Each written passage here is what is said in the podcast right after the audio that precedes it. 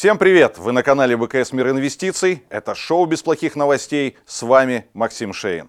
Главная тема выпуска – Сбер растет, рынок растет, как долго это продолжится. Также расскажу, что значит понижение суверенного рейтинга США, прокомментирую главные новости недели, разберу акции Коа Шоу и, как обычно, объявлю победителей конкурса и разыграю подарки. Сбербанк опубликовал отчетность за второй квартал этого года. Для нашего рынка акций это событие очень значимо, так как у банка самый большой вес в индексе Мосбиржи, и динамика его котировок напрямую не зависит от курса доллара и внешней конъюнктуры цен на нефть, газ и металлы. Итак, по итогам квартала чистая прибыль банка 380 миллиардов рублей. С начала года показатель составил 737 миллиардов. Результаты оказались чуть лучше прогнозов аналитиков. Рентабельность капитала составила 25%, это много. Процентные и комиссионные доходы увеличились по сравнению с первым кварталом чистая процентная маржа 5,8%, и это тоже очень много, учитывая, что у ведущих американских банков, например, она в два раза меньше. Если смотреть на чистую прибыль, то не до конца ясно, какой эффект на нее оказала продажа дочернего банка в Австрии. Но, скорее всего, вклад был небольшим, может быть 30-40 миллиардов рублей, учитывая, что от продажи других европейских дочек Сбер ранее фиксировал убыток. Давайте теперь оценим, есть ли потенциал для дальнейшего роста акций Сбера. Сейчас капитализация банка 6 триллионов рублей. Это примерно равно объему собственных средств банка. Финансовые организации, как я многократно говорил, всегда оцениваются по капиталу. И на текущий момент соотношение с рыночной стоимостью один к одному у Сбера. Это означает, что в ценах, в общем-то, заложено нулевое увеличение капитала, а значит и прибыли. Если предположить, что Сбер до конца года нарастит прибыль еще на 700 миллиардов рублей, скорее всего так и будет, то по итогам года капитал увеличится на эту величину. Половину годовой прибыли направить, соответственно, на дивиденды, а значит капитал останется на уровне 6 триллионов рублей. Дивидендная доходность почти 10%, это сопоставимо с ОФЗ, а значит акция интересны с точки зрения постоянного дохода. А если в ближайшие 12 месяцев Сбер продолжит зарабатывать в годовом выражении около полутора триллионов рублей чистой прибыли, что, на мой взгляд, вполне ему по силам, то капитал будет расти примерно на 13% в год, а значит настолько же должна расти стоимость акций банка. Итого на круг с учетом дивидендов будет выходить 22-25% в год. Это весомая величина, она выше средней доходности российского фондового рынка. У наших аналитиков ценовой ориентир 350 рублей за акцию, потенциал роста 30%. Сейчас Сбер торгуется на уровне 270 рублей за одну бумагу. В прошлом выпуске я говорил, что преодоление уровня в 3000 пунктов по индексу Мосбиржи приведет к тому, что движение по индексу ускорится, и, собственно, это произошло на этой неделе. Возможно, еще рынок и дальше какое-то движение будет наверх, но сейчас нужно быть очень осторожным, потому что коррекция, скорее всего, не за горами. Мы видим, что крупные компании уже сильно подорожали в цене в этом году. Есть спрос во втором эшелоне. Мы видели всплески и на этой неделе, и на прошлой по отдельным эмитентам. Поэтому то, о чем мы говорили в прошлом выпуске с вами, и рекомендации, которые я давал о том, как застраховаться Э, от коррекции, какие необходимо сделать действия, в частности, перейти на тактическую торговлю, а не на портфельную. Это становится все более актуальным. Если говорить про коррекцию, то, скорее всего, она будет в районе где-нибудь 2600 пунктов по индексу Мосбиржи. Может быть, это будет 2700. В прошлый раз победителем розыгрыша стал пользователь с этим ником. Ваш подарок – книга Виталика Бутерина «Больше денег». Поздравляем вас, напишите нам на эту почту, укажите адрес и номер мобильного. Но в следующий раз объявим нового победителя. Для участия в розыгрыше нужно выполнить три условия. Подписаться на канал, поставить лайк этому выпуску и написать любой комментарий. Все как обычно. С вас лайки, с нас подарки. И напоминаю про акцию от БКС для зрителей, которые еще не открыли брокерский счет у нас. Вы можете получить акцию, имеется в виду ценную бумагу, на сумму до 4000 рублей. Для этого всего лишь нужно стать клиентом БКС, открыть брокерский счет по ссылке в описании, пополнить этот счет в приложении БКС Мир Инвестиций, ну и купить любые ценные бумаги или валюту на сумму от 10 тысяч рублей в течение 90 дней с даты открытия счета. Все подробности по ссылке. И хотим поделиться с вами радостными новостями о нас. БКС вошел в топ лучших брокеров для розничных инвесторов, а управляющая компания БКС в топ лучших управляющих компаний по итогам исследования консалтинговой компании Frank RG. Спасибо коллегам за признание. Спасибо за ваши вопросы. По традиции на часть из них ответили вместе с коллегами из аналитической дирекции. Здравствуйте. При оценке акций стоит ли обращать внимание на ее наивысшую стоимость за все время, ожидая, что когда-то она вернется к этим показателям? С практической точки зрения это имеет небольшое значение, мало кто этим пользуется, ведь исторический максимум может быть сформирован из-за пузыря или там принудительного закрытия коротких позиций. Возможно, какие-то драйверы роста вообще ушли навсегда. Ну, например, это относится к компаниям, которые заработали дополнительную прибыль во время пандемии. Но обычно все смотрят, каким был предыдущий максимум по акции, и, соответственно, по нему строятся какие-то тренды, ведь все видят, в общем-то, одинаковую картинку на своих мониторах. Какие акции будут падать сильнее рынка и стоит ли их рассмотреть в шорт при коррекции рынка? Сначала нужно понимать, из-за чего может упасть рынок. Если сыграет фактор укрепления рубля, тогда под давлением окажутся компании максимально чувствительные к рублю, а это экспортеры, естественно.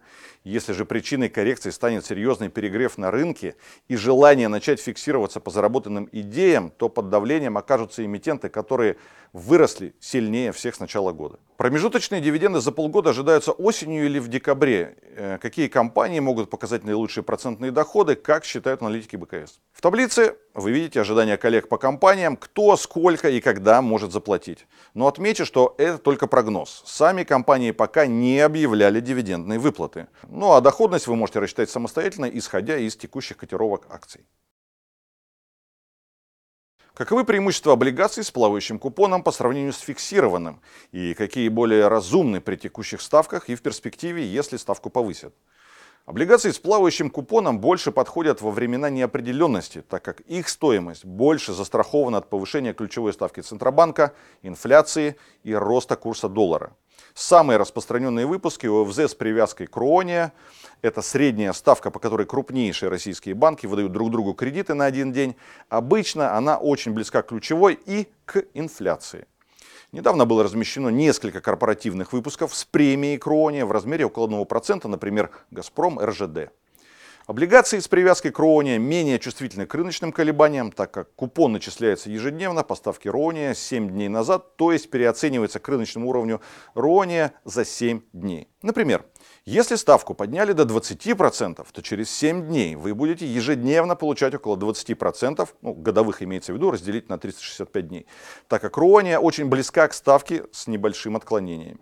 В феврале-марте прошлого года такие облигации восстановились в цене в течение одного рабочего дня, с учетом, ну, конечно, 30 неторговых дней. В текущей ситуации в доходностях ОФЗ уже заложено повышение ставки до 9 или даже 9,5%. Если ожидается более сильное повышение, мы услышим, например, какие-то э, комментарии со стороны Центробанка или его оценки, прогнозы, то лучше, конечно, использовать инструменты с привязкой к РОНе. Однако мои коллеги в базовом сценарии не ждут повышения выше этого диапазона. Не понимаю вашего высокого таргета на год вперед по Норникелю, 22 тысячи рублей, и, и же с ним Русала.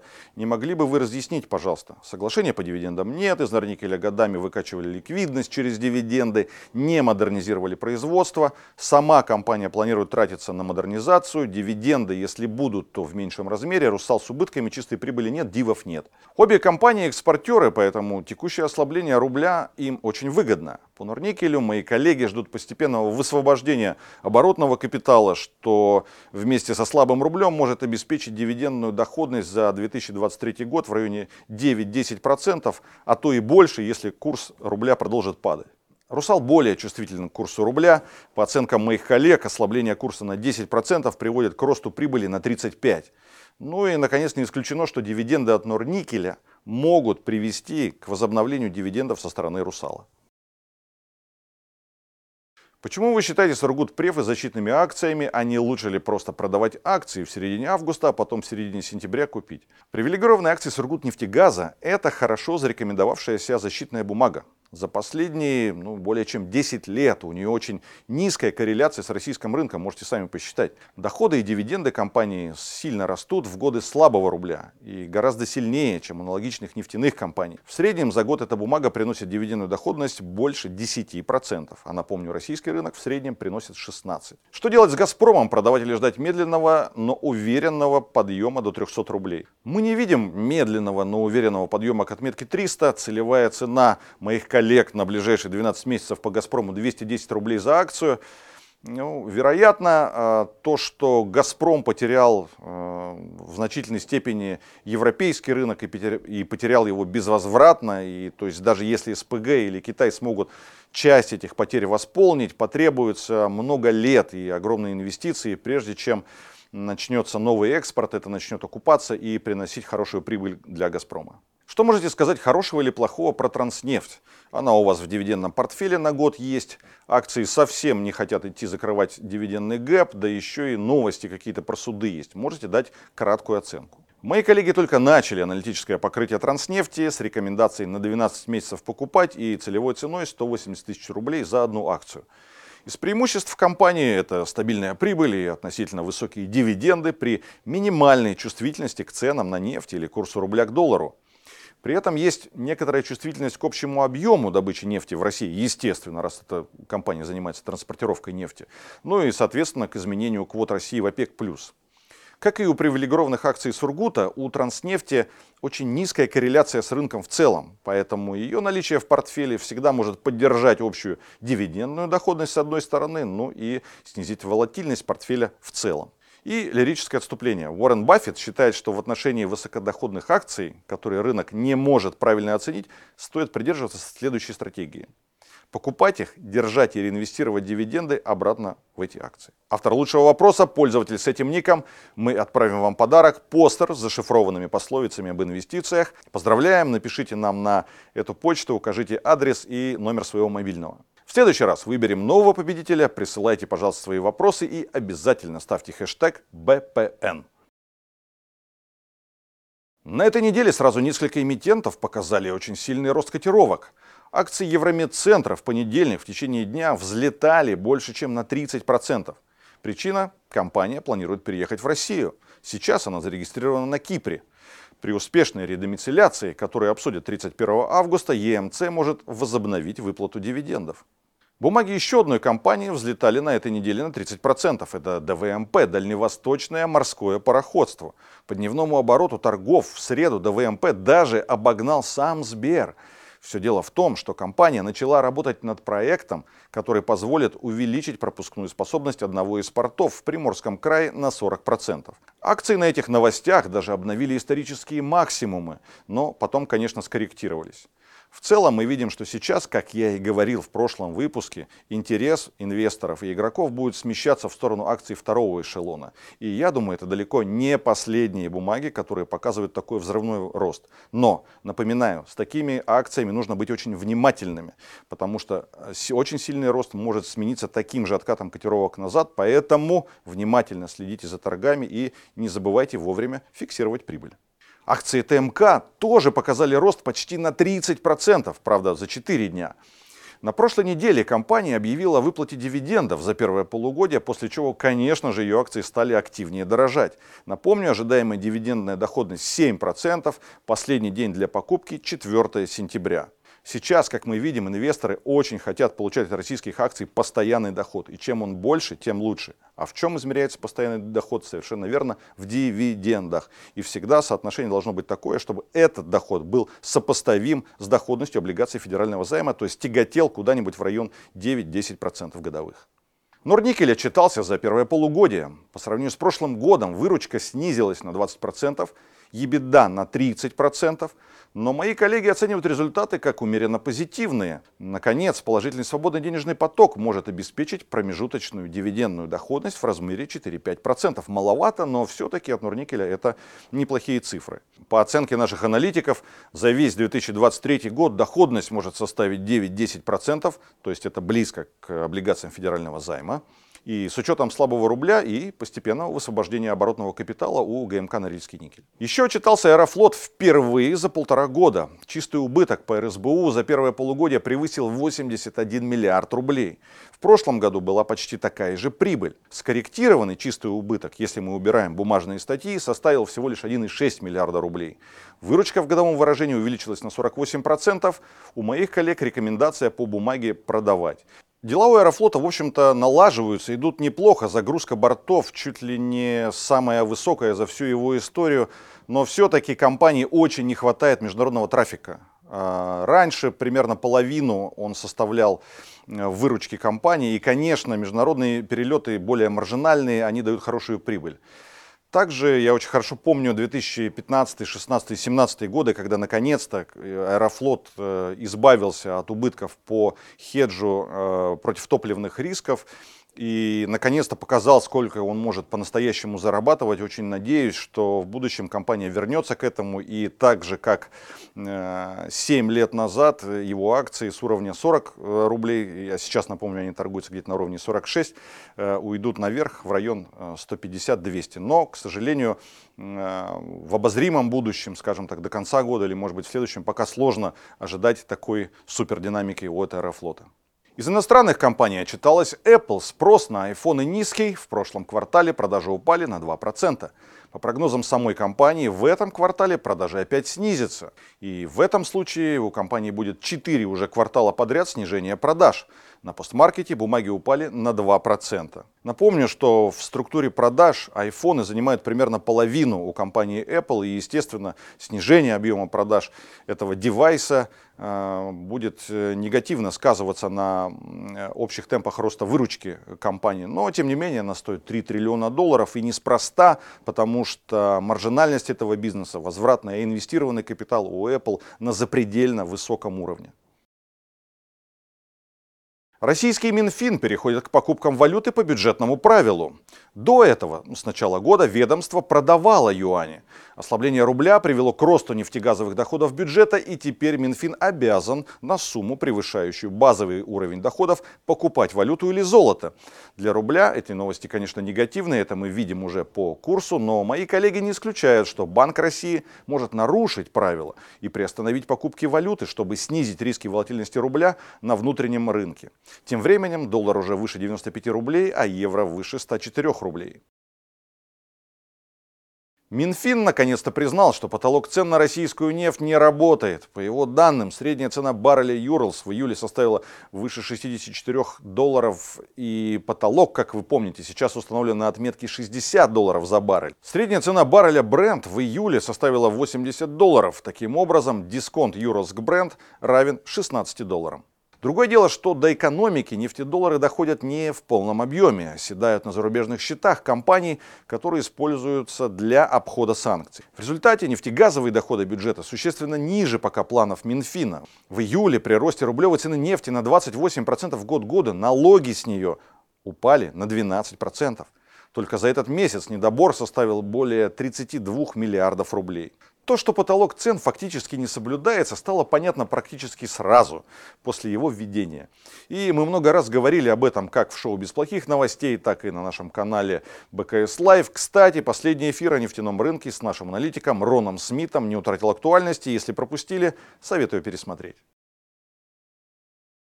Объем торгов драгметаллами на Мосбирже в июле достиг рекордных 53 миллиардов рублей. Это почти в два раза больше, чем в июне, и в пять раз больше, чем в июле прошлого года. В чем здесь дело, понятно. Рост спроса на золото и девальвация рубля.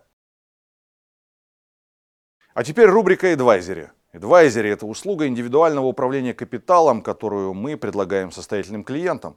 Я один из адвайзеров и в этой рубрике рассказываю об идеях и принципах, которыми руководствуюсь в работе. Подробнее про услугу адвайзери вы можете прочитать в описании под этим видео. Ну а сегодня опять про США. Агентство Fitch понизило кредитный рейтинг США на одну ступень до уровня AA+. До этого рейтинг был наивысшим. Таким образом, спустя 12 лет гром снова прогремел над финансовыми рынками, но дождя на этот раз не было. В 2011 году агентство Standard Poor's проделало то же действие. Тогда это обошлось фондовому рынку в падение на 7% за один день, который вошел в историю как черный понедельник.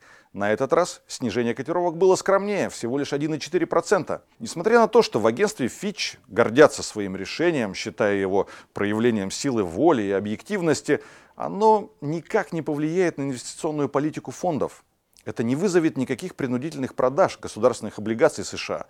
Дело в том, что на горизонте одного года вероятность дефолта по бумагам с рейтингом AA+, составляет всего лишь 0,02%. что практически неотличимо от рейтинга наивысшего AAA. Ну а на горизонте 10 лет разница вероятности тоже очень мала, всего лишь 0,2%. И как вы понимаете, этого явно недостаточно, чтобы институциональные инвесторы перетрясали портфели. Даже если кредитный рейтинг будет на две ступени ниже, все равно вероятность дефолта будет составлять сотые доли процента. Психологический эффект от понижения рейтинга тоже не состоялся. Был шум в Белом доме, секретарь казначейства Дженнет Йеллен раскритиковала действия Фич ну, по поводу того, что они используют для принятия решения устаревшие данные. Но богатым американцам было все равно. Они не покупают трежерис, они инвестируют обычно в муниципальные облигации, которые не облагаются налогами. Да и вообще, если посмотреть правде в глаза, на рынке все давно понимают, что ситуация с государственным долгом США и его обслуживанием намного хуже, чем была 12 лет назад. А если прибавить к этому огромный дефицит бюджета, то Америка явно не тянет на наивысший кредитный рейтинг. Вывод. Понижение рейтинга ничего не поменяло. На рейтинге профильных агентств участники рынка не полагаются. Поэтому в каждом уважающем себя и клиентов инвестиционном доме, как у нас БКС, есть свои кредитные аналитики и рисковики. Ну и напомню, чем закончился 2011 год. После завала 8 августа на понижение рейтинга S&P 500 индекс закрыл остаток года ростом на 12%.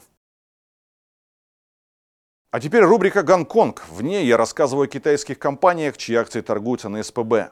Недавно были новости о том, что биржа планирует до конца 2023 года перевести хранение и учет гонконгских ценных бумаг в дружественные депозитарии. Там уже находится 8 ETF. Таким образом, инвестиции в гонконгских долларах, курс которого привязан к американскому, становятся надежной возможностью для инвесторов диверсифицировать свои активы. На этой неделе на нашем канале БКС Лайв был большой разговор с Романом Горюновым, главой СПБ. Обязательно посмотрите, там есть больше деталей относительно перевода всех бумаг в дружественные депозитарии. Ну а сегодня я расскажу про компанию Kuaishou. Это одна из ведущих платформ коротких видео в Китае. В 2011 году компания вывела на рынок мобильное приложение для GIF-анимаций, а также создавала и распространяла мобильные GIF-карты. В 2012 году Kuaishou вышла в сегмент коротких видео и предложила пользователям возможности для создания, загрузки и просмотра коротких роликов на мобильных устройствах. В 2016 году появилась функция индивидуальных прямых трансляций, а в 2017 компания стала крупнейшей в мире платформой индивидуальных лайвстримов по объему выручки от виртуальных подарков. В 2018 году компания начала развивать направление электронной коммерции, а к 2019 году она стала второй крупнейшей платформой прямых трансляций в электронной коммерции в мире по товарообороту. На бирже акций Kuai появились в 2021 году и, естественно, с тех пор упали в цене на 80%. При этом капитализация компании сейчас составляет, на секундочку, 37 миллиардов долларов. К росту бизнеса у меня нет вопросов, по этой компании. За последние 4 года выручка росла в среднем по 50%. Основной вопрос компании все эти годы был, когда же она станет прибыльной. И вот, пожалуйста, в первом квартале этого года Kuaishou зафиксировала прибыль 42 миллиона юаней. Это пока очень мало но в прошлом году убыток был, напомню, почти 14 миллиардов юаней. Ну а по итогам 2023 года прибыль должна составить 3,9 миллиарда юаней, и это может стать сильным драйвером роста капитализации компании. По оценке наших аналитиков, потенциал роста бумаги 40%. И в завершение календарь событий, за которыми стоит следить инвестору на следующей неделе. В России свои отчеты публикует Сбербанк по российским стандартам, ВК, Распадская и Русал и ожидаем завершения редомицеляции Полиметалл. В США сезон отчетов продолжат Walt Disney, Eli Lilly, UPS и Alibaba. Из макростатистики выйдут данные по инфляции США, очень важные для принятия решения ФРС по процентным ставкам. А на БКС Live проведем эфир про облигации и опять позовем в гости представителей СПБ биржи. Следите за анонсами. Это было шоу «Без плохих новостей». С вами был Максим Шейн. Подписывайтесь на наш канал, ставьте лайки, звоните в колокольчик и обязательно пишите комментарии. Хороших вам доходов! И не забудьте посмотреть эфиры, которые прошли на этой неделе на канале БКС Live.